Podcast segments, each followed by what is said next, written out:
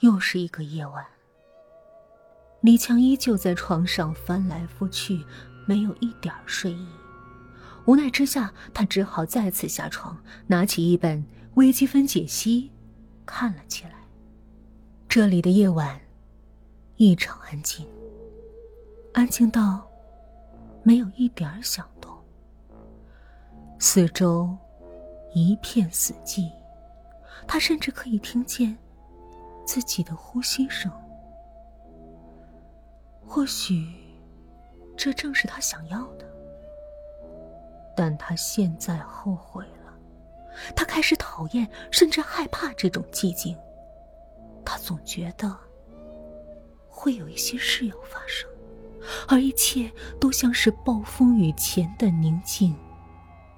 越是安静，他的神经就绷得越紧。一个声音悄然响起。虽然李强早有准备，但当这个声音响起的时候，他还是不由自主的打了个寒战。响声很微弱，但在这寂静的深夜，还是逃不过他竖起的耳朵。他仔细的听着，辨别着，声音。越来越清晰，他猛地意识到，那个人正在向他的房间走来。这一刻，他完全不知所措了。声音越来越近，眼看就到了他的门前，突然，脚步声在他门前停住了。李强只觉得头皮一阵发麻，他不敢想象躲藏在门后的会是一张怎样的面孔。他脑子里忽然蹦出一个可笑的想法：装睡。他来不及思考，立刻趴在桌子上，装出一副熟睡的样子。李强就这样一动不动的趴着，不知过了多久，忽然门开了，是他，他要干什么？李强屏住了呼吸，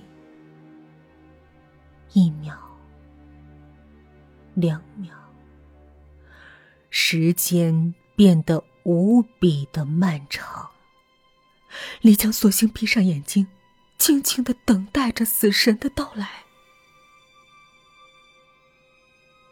可门却再一次被关上了，脚步声又接着响起，但声音似乎离得越来越远，直到消失。走了吗？李强几乎不敢相信。他一点点睁开眼睛，小心的四下张望。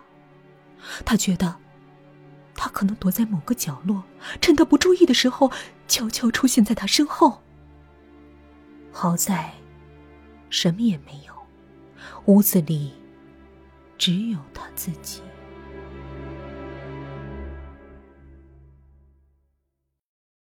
李强偷偷打开门，向他的房间看去。他的房门竟然没有关紧，露出一道细细的门缝儿，隐约透着亮光。突然，李强意识到，自己还从来没有看过他的房间，更别提进去了。这次换成李强鬼鬼祟祟了，对他的房间充满了好奇。他生怕发出一点声音，蹑手蹑脚的走向女人的房间。